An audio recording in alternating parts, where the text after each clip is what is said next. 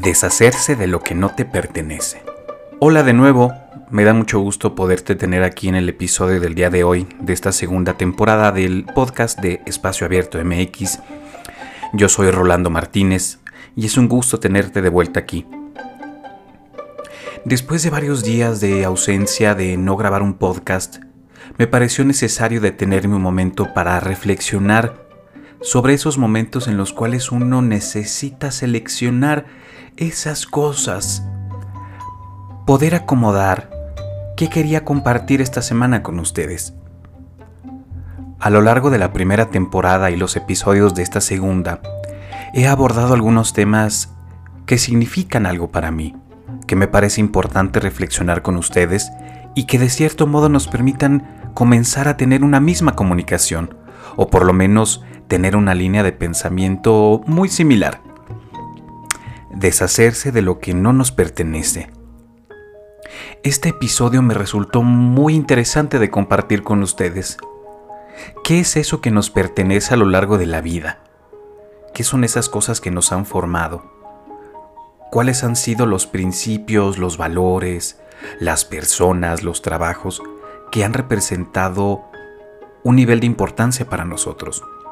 pero que pocas veces nos hemos detenido a intentar responder cuál es el nivel de importancia de estas situaciones o de estas personas. Y ese nivel de importancia nos va a permitir acercarnos a lo que está representando al día de hoy, la vivencia o las vivencias que tuvimos frente a estas cosas. Y a partir de ahí comenzar a darnos cuenta que nos pertenece aún, que sigue formando parte de ese día a día que ya no forma parte de ese día a día? ¿En qué momento es necesario preguntarse cosas nuevas, ponerse objetivos de vida distintos, hacerse nuevas preguntas incluso? ¿Qué me pertenece de eso que el otro es? ¿Qué necesito saber de los demás para poder saber que estoy actuando en un lugar que corresponde con los deseos que he tenido en mi vida? cuánto tiempo he seguido los deseos de los demás. Y a veces ni siquiera nos damos cuenta que son los deseos de los demás. Asumimos que formamos parte de un lugar, de un espacio, de una sociedad o de un entorno, y entonces nos vamos acomodando para más o menos sentir que somos pertenecientes a ese lugar. Pero ¿qué nos pertenece de esa identificación? ¿Qué es aquello que nos permite interactuar de una manera sana, de una manera amorosa. ¿Y qué nos está estorbando ya? Cuando hablo de qué nos pertenece, es ese momento en donde sentimos que lo que nos fue identificando a lo largo de muchos años de nuestra vida ya no está representando lo mismo. Hace unos episodios hablaba de los lugares que nos representan. Ahora hablo de las cosas que esos lugares nos heredaron frente a la vida, frente al presente. Seamos hombres, seamos mujeres, trabajemos, no trabajemos, nos identifiquemos con un sector específico de la sociedad, incluso pensar en un género no binario, nos hace creer que tenemos una pertenencia frente a ese entorno que hemos decidido apropiar en nuestras vidas.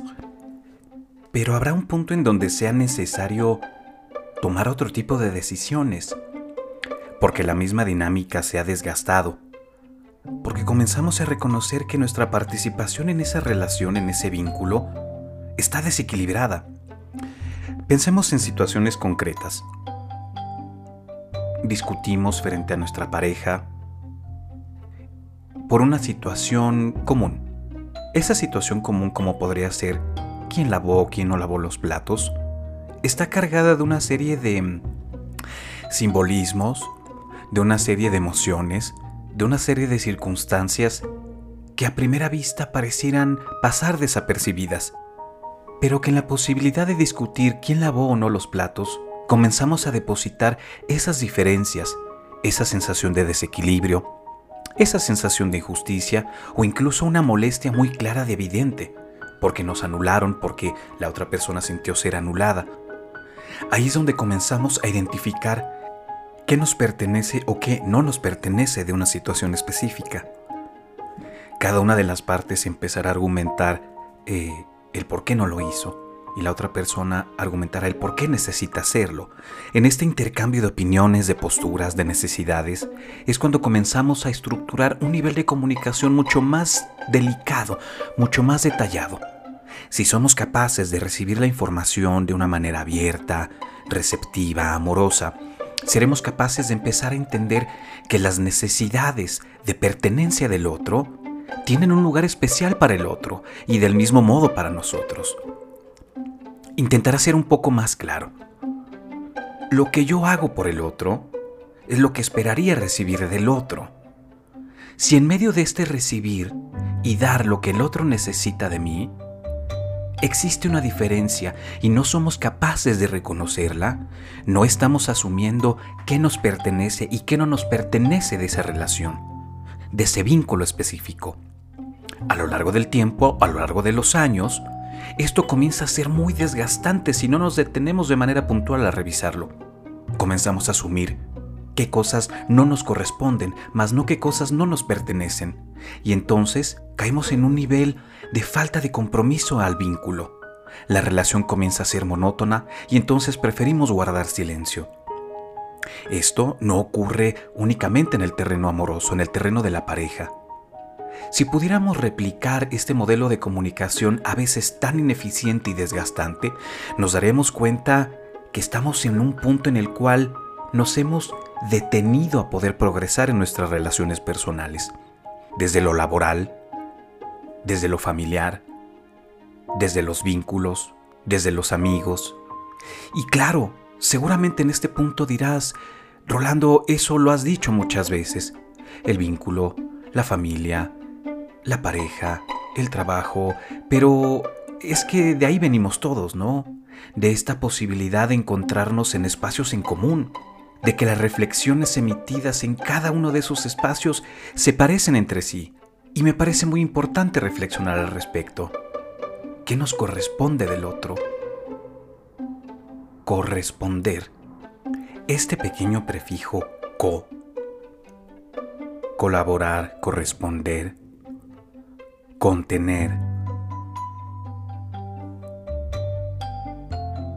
Habla de este trabajo en conjunto, de esta posibilidad de ir encontrándose mano a mano con el otro. Ir correspondiendo a las necesidades de ambos. Ir comprometiéndonos a esta posibilidad de establecer una mejor manera de relacionarnos con los demás. Y en esta correspondencia identificar muy bien aquello que no nos pertenece y que el otro entonces sepamos que es capaz de asumir que sí le pertenece y buscar un equilibrio en las relaciones personales. Buscar una coparticipación, una manera cordial, una manera armónica de establecer las relaciones personales. Me parece que los tiempos actuales están cargados de una necesidad muy profunda de vincularnos nuevamente. La distancia, la pandemia, la ausencia del otro, la falta de empatía, nos ha envuelto en un terreno de una absoluta abstracción. Nos ha paralizado cualquier posibilidad de colaborar con el otro. Y cuando buscamos esa colaboración está condicionada a algo. Por supuesto, porque cada uno necesita poner las reglas claras del juego, contribuir, qué estamos dispuestos a entregar frente al otro, qué está dispuesto el otro a entregar con y para nosotros. Y en este intercambio, empezarnos a vincular desde una manera mucho más sana de ver al otro. Habrá cosas que no sea posible conciliar y entonces tomaremos una decisión. Asumiremos una postura clara o no. Pero entonces tendremos la posibilidad de ver con claridad que estar ahí ya no es necesario, ya no lo deseamos. En este momento sonará de una manera muy idealizada lo que estoy planteando, de una manera muy sencilla, decir, Rolando, qué fácil es solo decir, ya no puedo, ya no quiero estar ahí. No digo que sea fácil, de hecho no lo es. Es muy complicado detenerse a preguntarse estas cosas. Pero busquemos el espacio. Dense ese espacio de preguntarse cosas nuevas. Encuentren el momento de dialogar con el otro, con ese otro que te interesa, con ese otro que te importa. Muchas gracias por acompañarme de vuelta en este podcast. Yo soy Rolando Martínez. Síganme en Facebook como Espacio Abierto MX, del mismo modo en Instagram, y pueden escuchar este podcast a través de Spotify, Google Cast y Anchor. Muchas gracias, comparte y estoy abierto a tus sugerencias y tus preguntas. Que tengas una excelente semana. Hasta luego.